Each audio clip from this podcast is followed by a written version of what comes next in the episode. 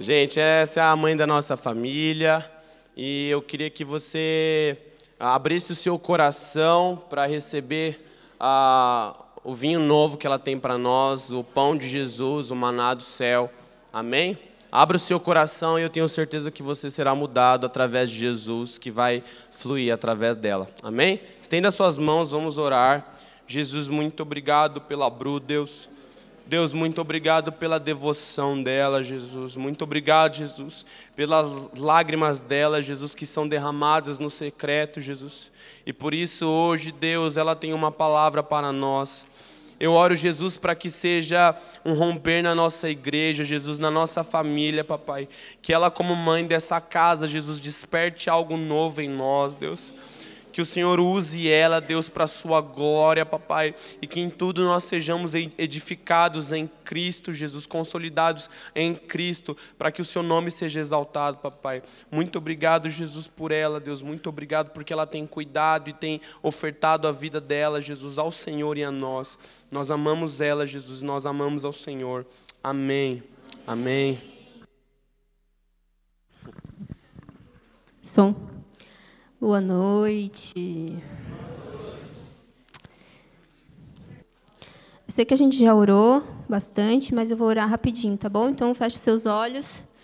Jesus, muito obrigado pela nossa casa, pela nossa família. Jesus, obrigado pela nossa nação. Obrigado porque nós somos livres, Jesus, para te adorar, para carregar as nossas Bíblias, Jesus. Nós oramos para que o seu Espírito Santo esteja aqui. Nós oramos pela sua presença nesse lugar, Jesus.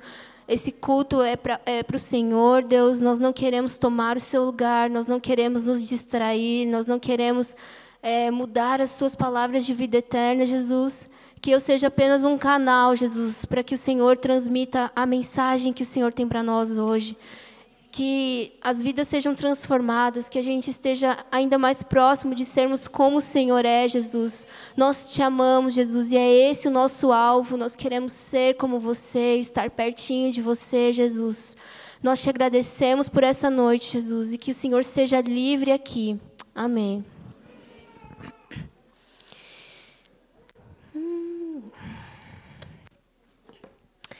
Bom, gente, queria dizer que Estou muito feliz. A última vez que eu preguei aqui em São Paulo, no AN, é, a gente estava na pizzaria ainda. Eu nem sei quanto, quanto tempo faz isso. Pois é, quatro meses. E eu estou muito animada, muita gente nova. Espero que Jesus fale com você nessa noite. Tá? É, eu prego bastante diferente do Alessandro. Mas quem faz é Jesus, tá bom? Então, não deixa a sua expectativa cair, porque vai ser bom, porque Ele é bom, amém? quero ler Juízes 13, falar um pouquinho. Falar um pouquinho sobre a Bíblia, não é mesmo?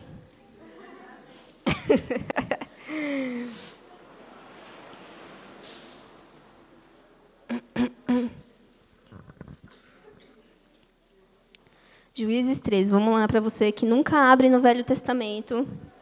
Persista. Está depois de Gênesis.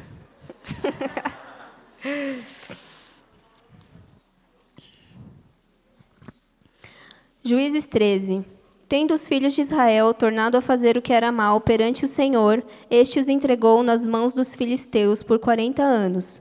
Havia um homem de Zorá, da linhagem de Dan, chamado Manoá cuja mulher era estéril e não tinha filhos. Apareceu o anjo do Senhor a esta mulher e lhe disse: Eis que é estéril e nunca tiveste filho, porém conceberás e darás à luz um filho.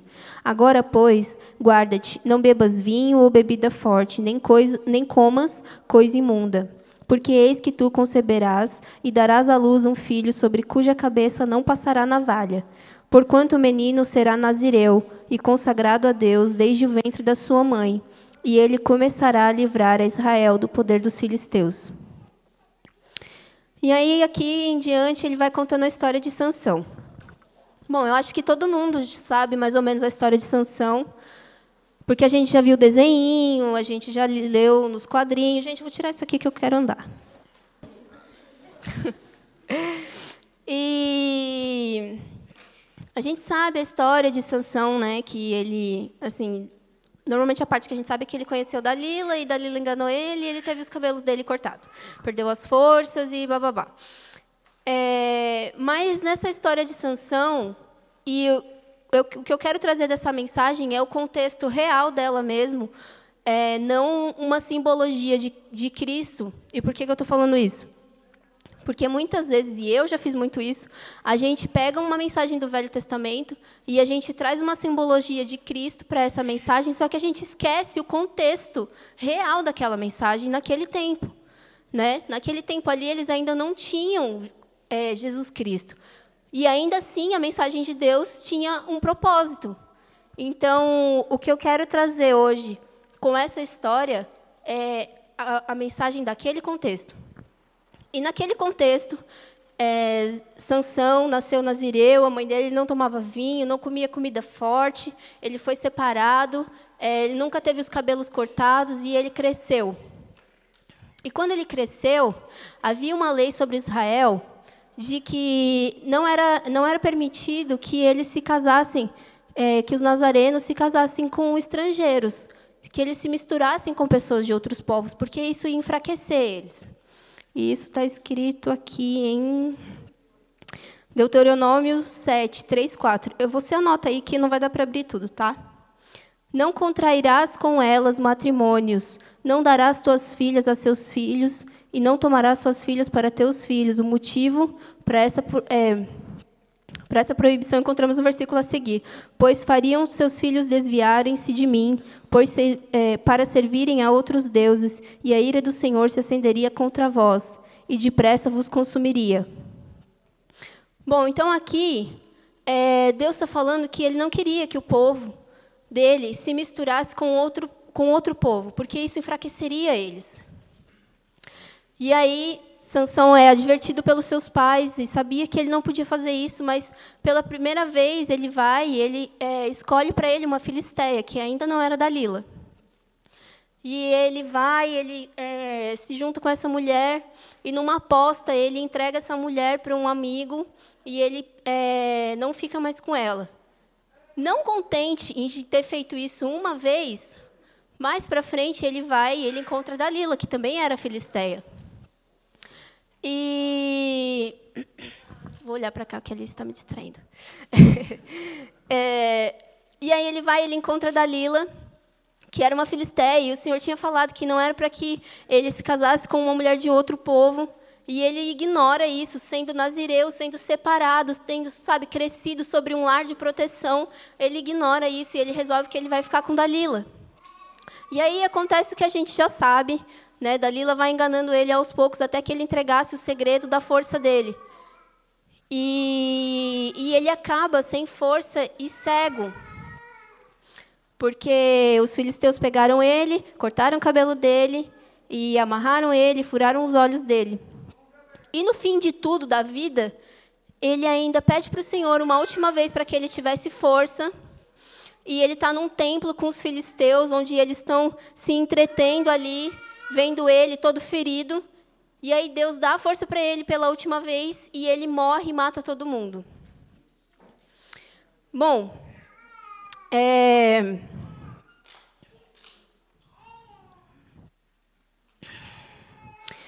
em Apocalipse 2,14 diz assim: Tenho, todavia, contra ti algumas coisas, pois que tens aí os que sustentam a doutrina de Balaão o qual ensinava Balaque a armar ciladas diante dos filhos de Israel para comerem coisas sacrificadas aos ídolos e praticarem a prostituição. A prostituição aqui, aqui e em qualquer lugar, ela tem esse sentido onde você é, tem o contato, tem a relação, tem é, é, comunhão com algo que não é original, com algo que não deveria ser. Né? Então, se você tem a sua esposa, uma vez que você traz essa esposa, você, isso é prostituição. Se você tem uma ordem para que você devesse, devesse permanecer ali só no seu povo e você fere isso, nós temos a prostituição. Então, a doutrina de Balaão é uma doutrina de mistura. E ele usa dessa mistura para enfraquecer o povo de Deus. E a imagem palpável que nós temos disso é Sansão.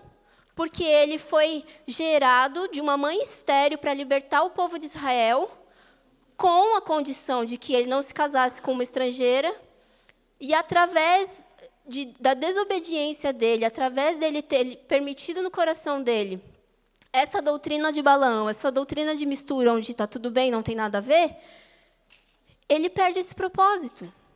Ele até consegue matar mil filisteus, mas ele morre junto. Então, é, o que nós temos permitido dentro da igreja hoje, muitas vezes é que essa doutrina entre muito sutilmente, sabe? E é claro, hoje nós estamos em Jesus, então não, não, o que eu quero dizer aqui não é com estrangeiros naturais. Porque uma vez que nós estamos em Cristo, nós somos o povo de Deus. Ele não faz mais distinção de gregos, americanos e judeus. Mas existem, é, existe a distinção entre o povo que está em Deus e o povo que não está em Deus. E os que não estão são estrangeiros. E com isso, uma vez que nossa igreja não é perseguida, uma vez que nós não temos é, uma arma na cabeça, uma vez que nós não temos, é, sei lá, policiais é, vasculhando as nossas coisas, etc., a gente acha que essa perseguição não existe. Mas, na verdade, nós estamos deixando a mistura entrar na igreja quando nós abrimos a porta para as coisas do mundo, no sentido de é, igrejas cristãs que fazem cultos que são praticamente ecumênicos, onde pessoas que não querem Jesus estão confortáveis. Onde a, o evangelho não é mais o evangelho eterno, agora é positividade. Onde é prosperidade.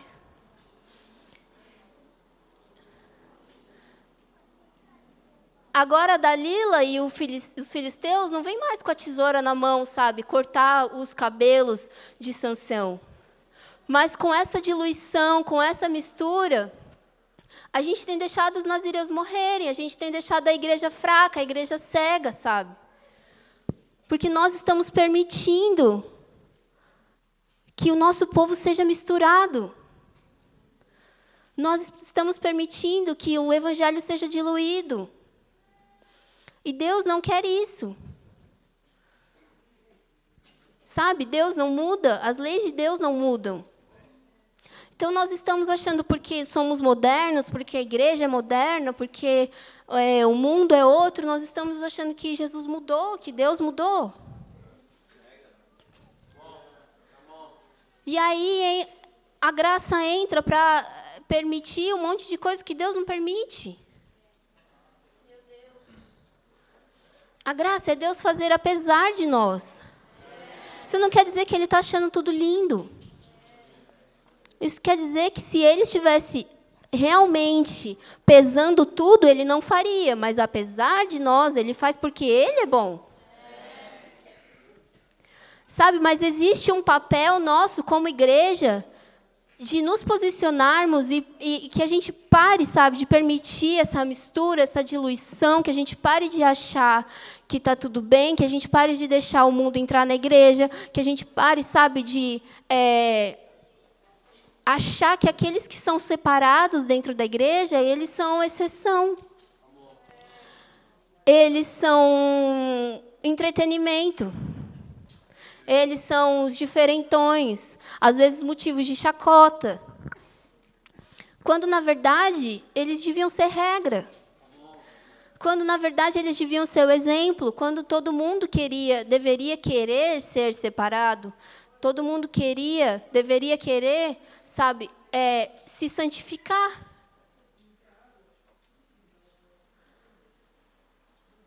Mas a gente tem olhado ao redor e a gente tem deixado, sabe?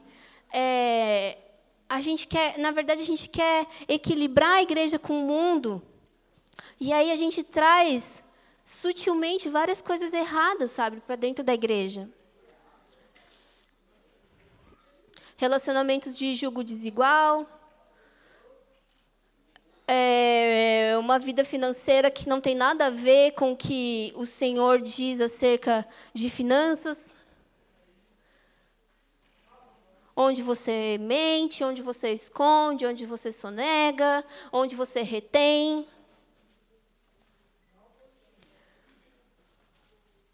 Você tem uma vida lá fora, mas a sua vida lá fora ainda assim tem que ser como o evangelho eterno. Sabe, não aqui você é o santo, o espiritual, e lá fora você é legal, você quer ser aceito, você quer ser do mundo. Então, o fim disso, na verdade, é a morte, sabe? E, cara, me desculpa, eu queria trazer uma palavra leve de tipo Jesus e as flores. Mas o evangelho, tipo, é leve porque nós estamos em Jesus, mas não é leve. Custa tudo. Custa tudo, sabe? A gente precisa parar de ser uma igreja, sabe, fraca, uma igreja imatura, uma igreja que, que é levada por vãs doutrinas, que aceita o outro evangelho, que aceita mentiras, que aceita, tipo, tudo. Todo pregador tá bom, todo tipo de culto tá bom, todo tipo de mensagem tá bom, todo tipo de Bíblia tá bom, todo tipo de positividade tá bom, de prosperidade, desde que me faça bem, tá tudo bem. Mas o evangelho não é para você, cara. Jesus não morreu na cruz para você ter uma vida de luxo, não. Jesus morreu na cruz para te fazer filho. Para te dar o lugar dele no Pai. E isso custou tudo para ele. Por que, que não ia custar para você? A gente está cansado de ouvir, mas, cara, o fim do evangelho não é o carro legal, a casa legal, os likes, sabe? O quanto você é cool, hipster e whatever. Sabe? É muito simples isso, mas a gente tem deixado isso acontecer. A gente tem que parar com esse viralatismo brasileiro de achar que só o que vem da gringa presta.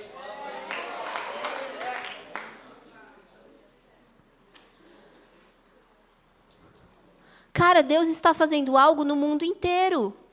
Mas ele não está fazendo de forma igual. É muito bom que eles alcançaram. Mas o que Jesus quer fazer conosco é através de nós.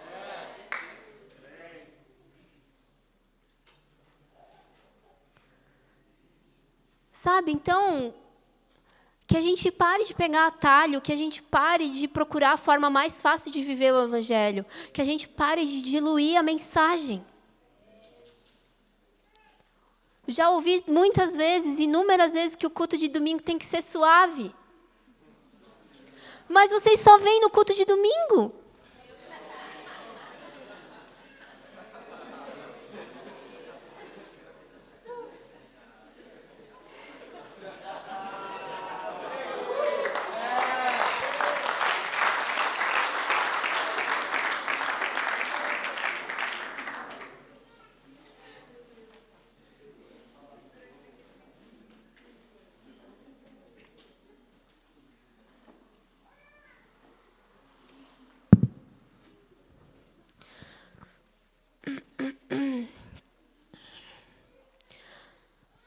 Sabe, é, a gente tem confundido muitas coisas, muitos fundamentos. E como cristãos, é, é primordial, é essencial que a gente conheça quais são os fundamentos da palavra. Sabe, que a gente conheça o beabá. Porque como é que nós vamos caminhar, como é que nós vamos mais fundo, se a gente não sabe nem por onde que começa? Sabe, eu queria explicar para você a justiça de Deus. A justiça de Deus funciona assim. Eu nasci com uma dívida com Deus, porque eu nasci em pecado. Só que essa dívida eu não posso pagar. E aí Jesus veio perfeito, nasceu como homem, não pecou, cresceu em obediência e graça, sabedoria, foi, morreu na cruz, pagou o preço. E agora, porque eu estou em Jesus, a minha dívida foi apagada.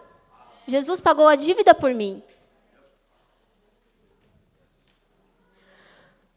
Essa é a justiça de Deus. Agora, o juízo de Deus funciona assim. Você está em Jesus e não tem a dívida mais. Então, não existe juízo para você, porque a justiça de Deus para você é que a sua dívida foi paga. Agora, para aquele que não está em Jesus, ele ainda tem uma dívida. E se Deus ignorasse essa dívida, ele seria injusto. Mas porque ele é justo, existe juízo, porque aquela pessoa tem uma dívida.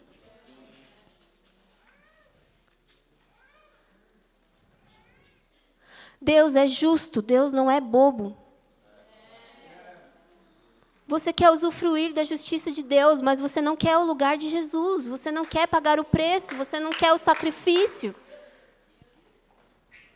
Você quer só os benefícios? Mas é um combo. O cordeiro na Páscoa tem que ser comido inteiro. Você precisa querer as vísceras de Jesus também. Você que precisa querer o cordeiro todo, cara. Não só a parte que você gosta. Não só a parte que ele te salva.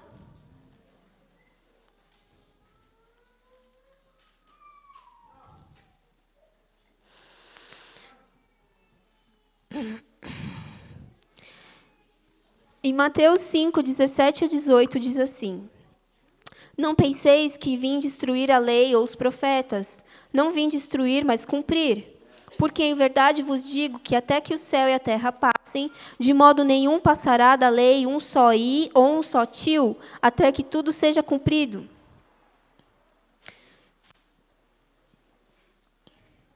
Gálatas 3:10 diz assim: Todos aqueles, pois, que são das obras da lei estão debaixo da maldição, porque escrito está: Maldito todo aquele que não permanecer em todas as coisas que estão escritas no livro da lei, para fazê-las.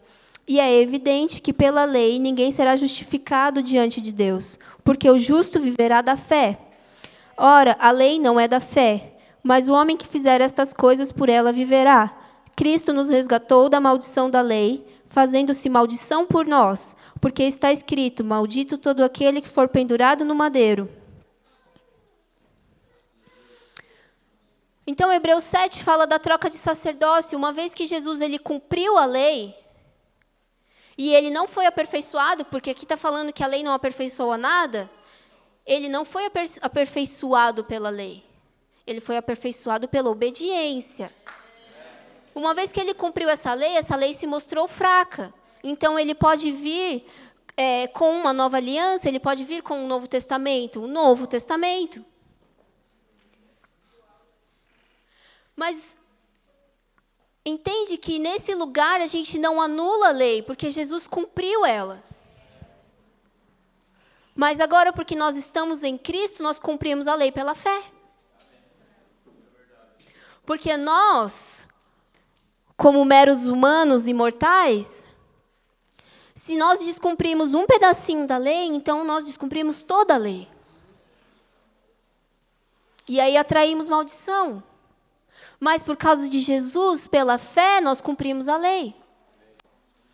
Pela fé, nós somos vistos justos diante de Deus, porque Jesus pagou o preço de sangue.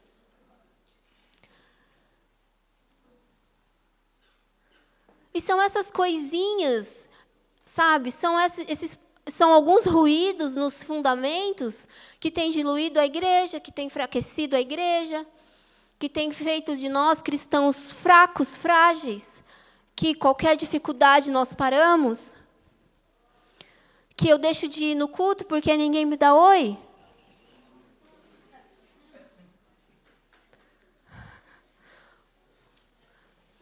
É claro que a igreja precisa crescer, sabe, em relacionamento, em maturidade. Cristão costuma ser chato mesmo. Mas, cara, você está aqui é por causa de Cristo.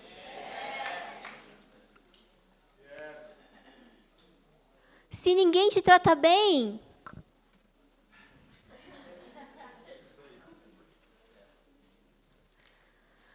Ou então acontece, acontece ao contrário, sabe? Tipo, as pessoas permanecem em boas, boas igrejas porque é, a igreja é legal, porque a luz é boa, porque o banheiro cheira bem, porque as pessoas me entregam flores quando eu chego.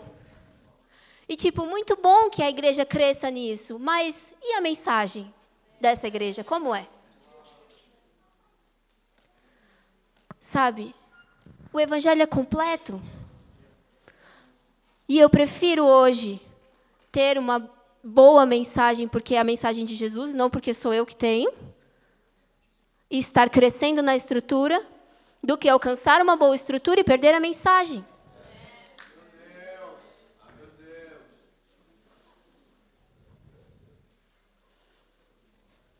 Nós já temos muitos lugares bons de estrutura sem mensagem. Vários deles não são a igreja. Temos boates, shoppings, hospitais. E deixa eu te dizer uma coisa. Um dia a igreja vai ser perseguida. Um dia nós entraremos na tribulação e aí a escatologia, escatologia que você crê ou não não sei se é igual à nossa, mas isso fica para outro papo. Mas nós entraremos na tribulação, e deixa eu te dizer que na tribulação ninguém vai poder fazer culto de porta aberta.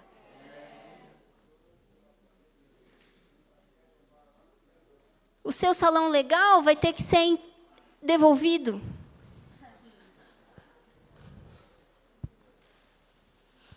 O seu Instagram para pregar o evangelho vai ter que ser fechado. E nós só teremos pessoas. E o que nós sabemos da palavra, porque também não vamos poder ter Bíblias. Sabe? Então, tipo, é muito bom. A gente, cara, a gente está aqui, a gente pintou essa parede, a gente alugou um lugar melhor. Nós não, ainda não chegamos lá na perfeição, mas nós começamos, sabe? Porque a gente entende que para o tempo a gente precisa de um pouco de estrutura, mas não é tudo.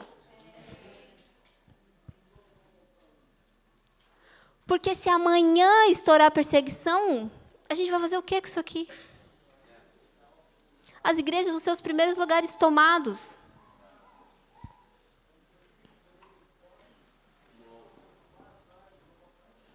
Sabe? Então nós não podemos diluir os nossos valores, os nossos princípios. Não podemos mudar a mensagem. Não podemos deixar que a vida cristã seja resumida a, a um culto de domingo, onde eu escuto uma palavra para mim, onde eu quero ouvir que minha vida vai melhorar. E acabou. Tipo, cara, pelo amor de Deus, tem tanto mais.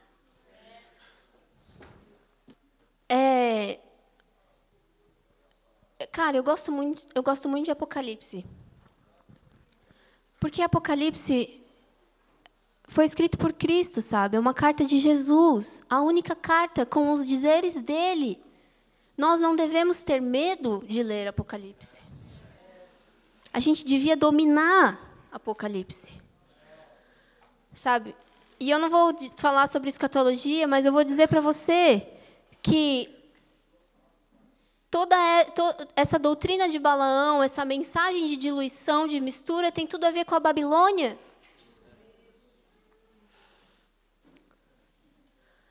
E a, cara, a Babilônia ela dá bens, tesouros, influência, visibilidade, mas ela cobra.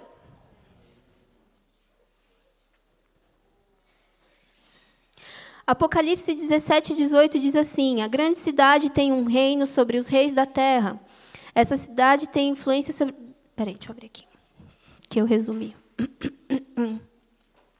Apocalipse 17, 18.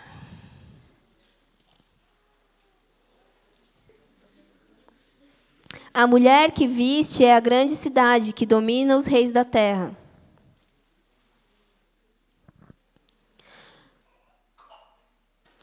Bom, se ela domina sobre os reis da terra, ela domina as nações? Se ela domina as nações, ela domina política, economia, ela domina as esferas da sociedade. Sabe?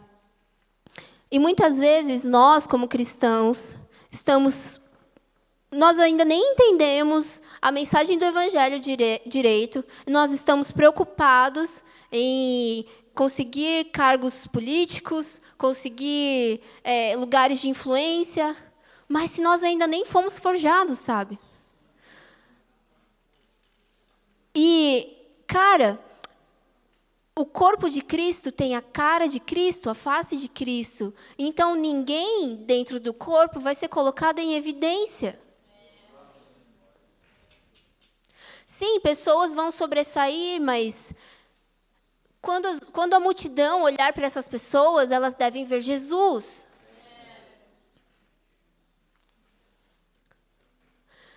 Então, o nosso trabalho ele deve ser feito em prol da igreja. O nosso trabalho deve ser feito pelas vidas, pelos, pelo fundamento nas vidas, para que o fundamento seja protegido dentro da igreja, sabe? E o que acontecer lá fora na sociedade vai ser através da igreja. Como Efésios 3,10 diz, que a multiforme sabedoria de Deus é, é manifestada através da igreja.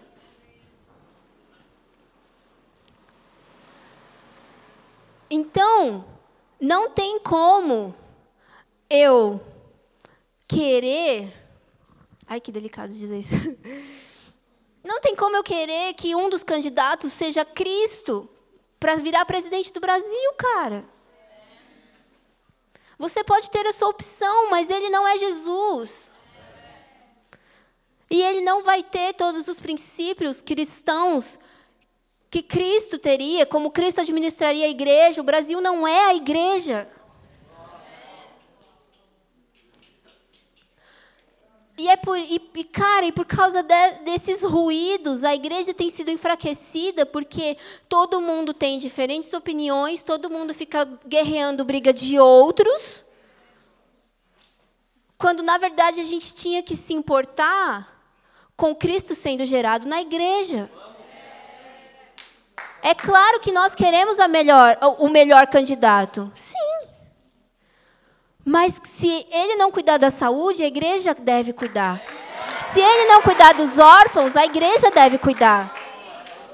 Se ele não cuidar das escolas, a igreja deve se levantar. Só que está todo mundo correndo a sua corrida em prol do seu umbigo. E aí a gente quer que um, um, um abençoado sente lá no, na, na cadeira da presidência e faça o que a gente não faz.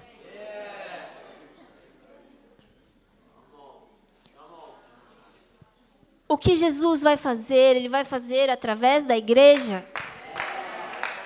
Só que não da igreja diluída, não da igreja que permitiu misturas, não da igreja que mais tem cara de mundo do que de igreja. A noiva não é prostituta, cara. Nós temos deixado a doutrina de Balaão entrar, sabe, nas nossas igrejas. A igreja de Balaão mata os nazireus. Você quer saber se o seu líder é Balaão? Ele não ouve a Deus. Ele não ouve ninguém, porque é a mula que tem que falar.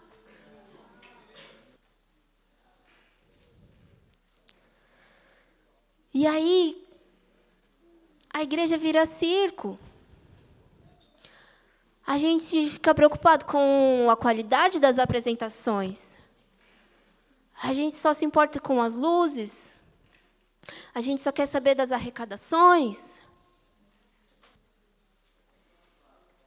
Essa não é a igreja de Cristo. Sabe? E eu, cara, eu não acredito numa igreja derrotada, não é isso, pelo amor de Deus. A noiva de Cristo não vai ser derrotada. Cristo venceu. Só que uma vez que nós é, não temos uma arma na nossa cabeça, uma vez que nós entendemos que ai, a noiva venceu, a gente se deixa distrair. E muitos vão ficando pelo caminho, sabe?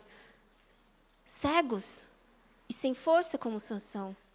Porque a igreja instituição que permitiu a doutrina de Balaão tem matado os nazireus, tem matado aqueles que querem se separar, tem matado aqueles que querem se santificar. Porque eu só quero potencial, eu só quero resultados,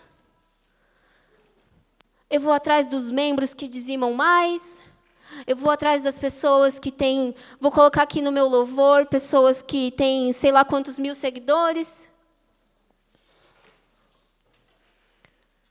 Não é pela profundidade das raízes em Cristo. Cara, vamos desmisturar, sabe, nossa mensagem, o nosso evangelho. Voltar à essência, sabe? Se o seu líder, se a sua igreja, e eu estou falando nesse sentido porque tem bastante gente visitante, eu não estou dizendo que o AN é perfeito. Você pode ver pela nossa estrutura, você pode ver porque nós somos todos jovens imaturos em muitas coisas. E esse não é um convite para você ficar aqui. Eu não estou dizendo que todas as igrejas lá fora são ruins e você deve ficar, pelo amor de Deus. Eu quero é mais é que você escute essa mensagem, que você ore e chore pela sua igreja, que você ajude a sua igreja a crescer.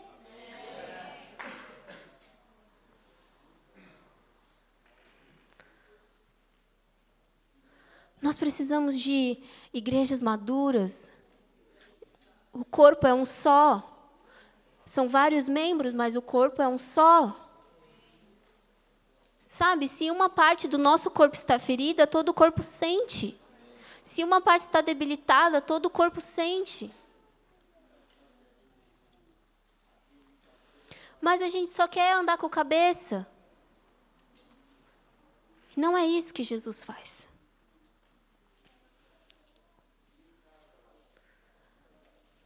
Jesus não vai dizer mais uma vez, Talita cume, porque a igreja não é mais menina. Ele já levantou a menina e ele já deu de comer para ela. Ela já tem forças para correr o seu caminho. Esse é o momento de nós, sabe, defendermos o Evangelho, de nós nos aprofundarmos em Cristo, nas Escrituras, de nós atingirmos uma maturidade primeiro em nós, para que isso reflita no corpo.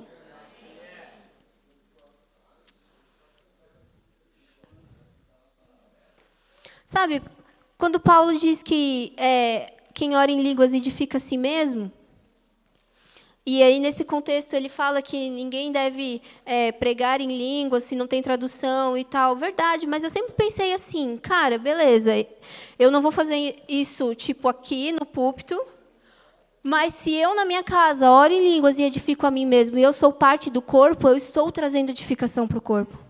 O que eu trago sobre mim reflete no corpo, o que eu faço com a minha vida reflete no corpo. Eu sou parte, eu sou membro do corpo, nós somos membros uns dos outros. Só que, se eu entendo e eu cresço e me aprofundo, mas em vez de todo mundo fazer isso, eu sou uma e tenho que trazer 10 mil, fica difícil. Mas se todo mundo entender isso e todo mundo correr, sabe, em crescer em Jesus, em entender o Evangelho, a mensagem, o Evangelho eterno, a mensagem da verdade. Se todo mundo se arrepender dos seus pecados, se todo mundo parar, sabe, de querer um, um, evangelho cor-de-rosa, sabe, uma mensagem fácil, de mistura, de diluição, cara, eu tenho certeza que nós economizaríamos anos até que Cristo volte. Porque Jesus vem buscar uma noiva pronta, não uma noiva cheia de gesso e curativo, porque tá tipo, vem Jesus porque eu não aguento mais. Não é isso. A volta de Cristo não é um escape.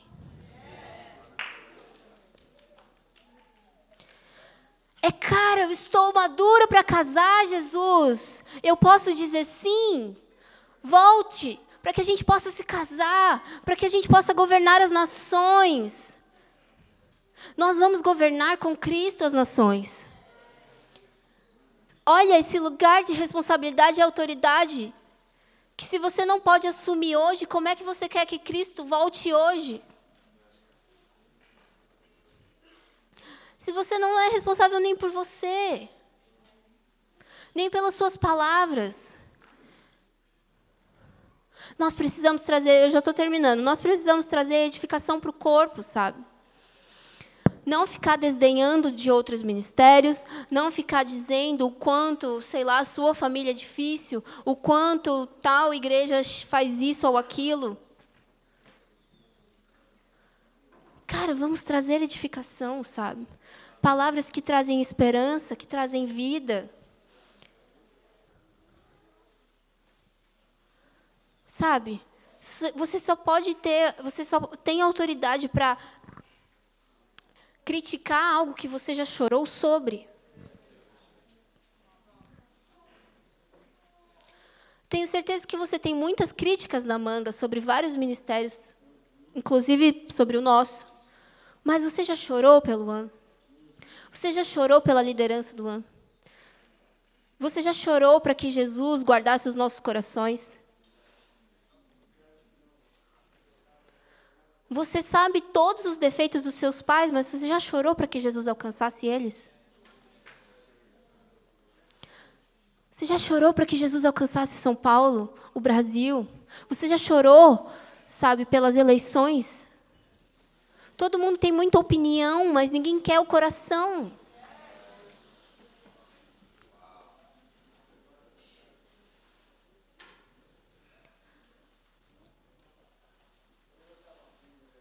Jesus não trabalha sozinho.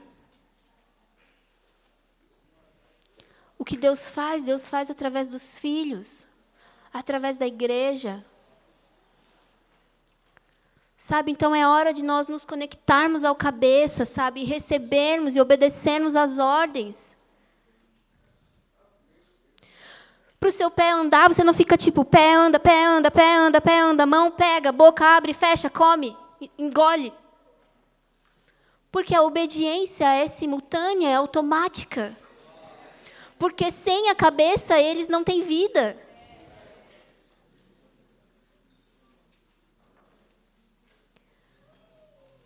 E nós precisamos da vida do cabeça. O problema é que a gente está aprendendo a fazer igreja sem Cristo.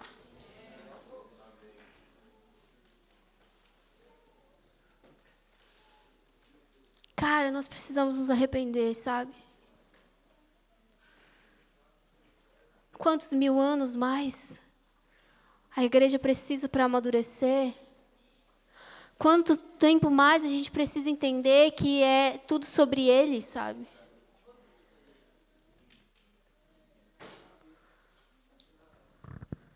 Não se trata mais da minha vontade, dos meus sonhos, dos meus desejos. A única coisa na Bíblia que Deus fala para que você faça todo dia é tomar a sua cruz. Você precisa lembrar todos os dias que você tem que morrer para você mesmo. E deixar Cristo viver. Faz sentido?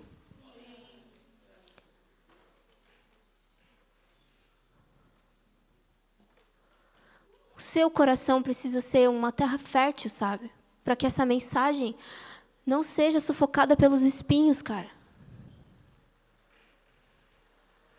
Porque agora, beleza, faz sentido, mas se você voltar para a sua vida e isso não frutificar, isso não germinar, você precisa rever os espinhos do seu coração. Você precisa rever o que tem dentro de você, sabe? Que tipo de coisa você tem cultivado. Nós precisamos dar continuidade ao que Jesus está fazendo de forma íntegra, de forma genuína, sem interesses. Porque, como eu disse, muitas vezes a gente se perde, sabe, em fazer por reconhecimento de homens. Cara, e a Bíblia diz que se eu procuro o reconhecimento de homens, eu não sirvo a Cristo. Se eu tenho temor de homens, eu não sirvo a Cristo. E muitas vezes nós estamos procurando é, reconhecimento, nós estamos procurando, sei lá, visibilidade, nós estamos procurando tantas coisas que, cara, que a Babilônia vai te oferecer, mas ela vai te cobrar, cara, e vai ser um preço alto. Então deixa que Jesus faça através da igreja em você. De verdade, se nós chegamos em algum lugar, foi com zero força a gente, na verdade, a gente faz força ao contrário. De primeira, a gente recusa qualquer crescimento, a gente recusa qualquer visibilidade. A gente, eu sou, eu, eu podia dar um workshop de como perder seguidores. Porque eu não sei tirar foto, posto quando eu quero, a maioria das vezes é de madrugada, não estou nem aí, porque eu não estou vivendo pela demanda do mundo, sabe? Tipo, mano, é meu Instagram. Se eu quiser postar foto de um abacate e não quiser ser cool com isso, tá tudo bem, sabe? Tipo, é um exemplo bobo, mas se em vez da gente fazer força para impulsionar, a gente fizesse força para, sabe, voltar atrás, volta, uma casa, sabe? E deixa Jesus fazer, cara. Deixa Jesus te mostrar. A candeia acesa, ele não esconde, ele coloca num lugar alto. Mas você nem tem óleo, você nem está aceso, você quer estar, tá, tipo, entendeu?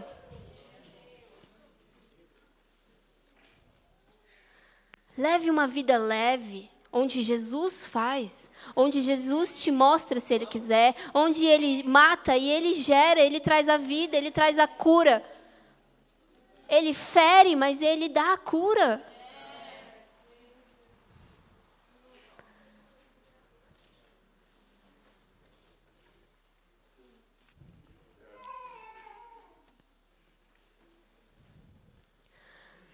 Cara, talvez a maioria de nós não possa fazer os sinais e os milagres de, por exemplo, Billy Graham. Mas todos nós podemos ser bons pais e boas mães, bons cidadãos, bons amigos, bons filhos. Deixa eu te dizer, da forma que está caminhando, vai faltar gente na Nova Jerusalém, porque crente não quer ter filho.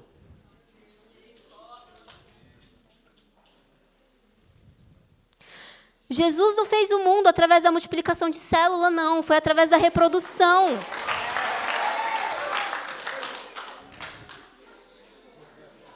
E a gente vai encher Jerusalém que jeito? Deus ama a família, cara. Ele ama o matrimônio. É pai, mãe e filhos. A continuidade vem através dos filhos. Mas a gente está deixando o mundo entrar e a gente não quer mais ter filhos. E agora, e os casais que se separam muitas vezes da igreja estão virando casais homossexuais.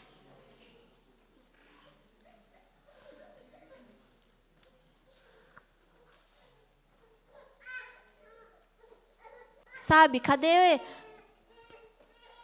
cadê a verdade do evangelho, sabe, através da nossa vida? A minha vida tem que pregar mais que a minha mensagem.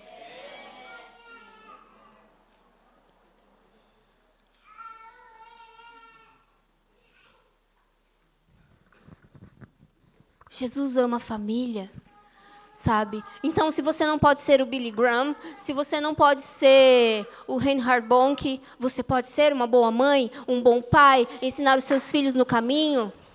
Você pode ser uma boa filha, honrar os seus pais. Você pode ser um bom amigo e oferecer ajuda, oferecer um ombro.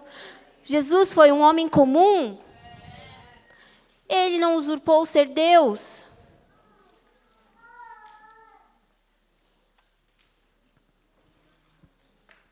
Seja comum como Jesus.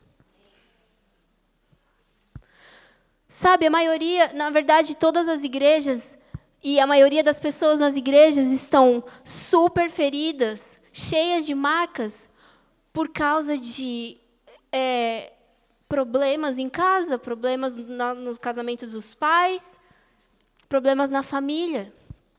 Se nós conseguíssemos daqui para frente mudar isso, sabe? Nós teríamos uma igreja saudável a longo prazo. Porque a gente tem um trabalhão, sabe? De tipo, vem aqui.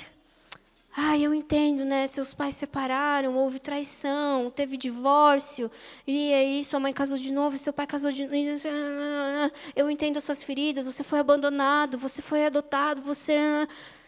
Sabe, a maioria das feridas vem de, disso de relacionamentos destruídos.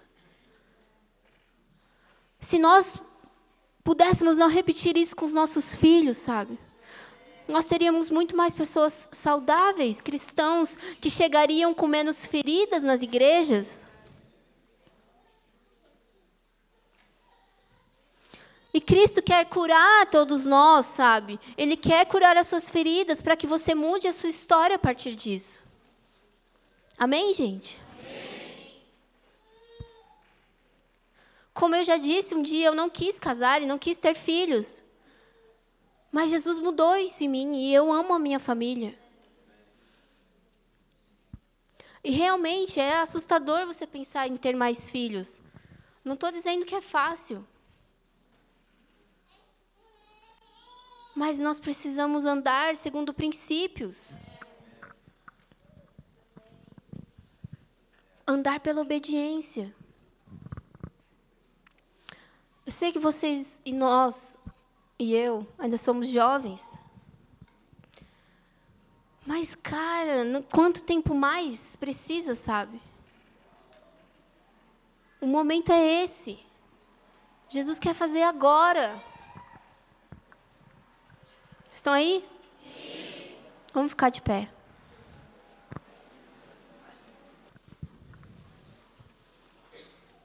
Vamos nos posicionar, gente. Sabe, não vamos deixar não vamos deixar o mundo entrar na igreja e, e, e manchar, sabe, misturar as verdades do evangelho. Não vamos inverter as coisas, sabe? Não vamos deixar que que as estruturas, que os resultados sejam mais importantes que o nosso amor por Cristo. Eu quero que você feche os seus olhos, sabe? Eu quero que você ore para que Jesus traga a verdade, sabe, do evangelho sobre a sua vida.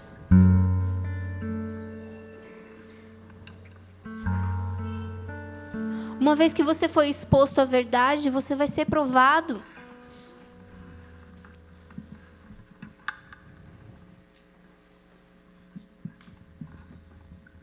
Sabe, faça a sua oração.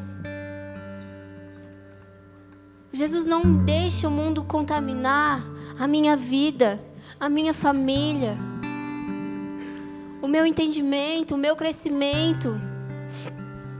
Sim, Jesus, nós somos uma igreja nova, nova de jovens. Mas nunca é cedo demais ou tarde demais, Jesus. Sabe, você anda lá fora e as pessoas estão tão certas daquilo que elas creem, sabe? Elas defendem com tanta garra aquilo que elas acreditam.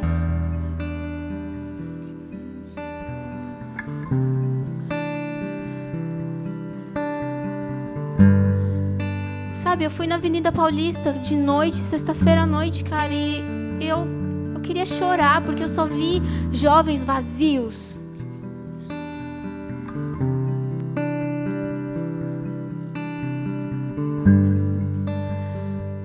Pessoas que nas suas roupas, nos seus cabelos, queriam transmitir uma mensagem de revolta de rebeldia, porque falta amor.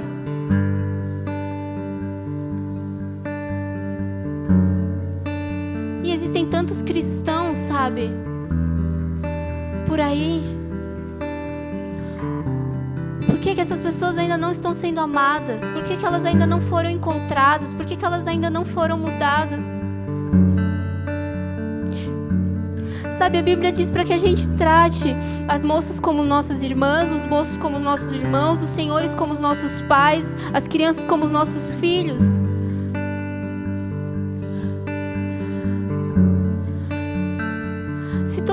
Meninas que eu vissem por aí eu tratassem como minha irmã, cara, eu acho que eu, eu abraçaria todas elas. Eu diria o quanto eu amo. Se todos os senhores que eu visse por aí eu tratasse como meu pai, eu amaria eles.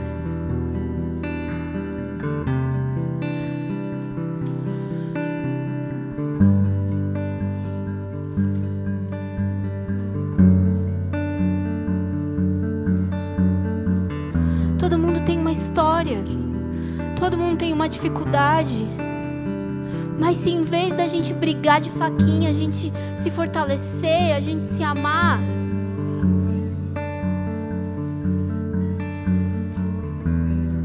vai ser tão melhor, sabe? Chegou a hora da igreja se fortalecer para poder amar as pessoas lá fora.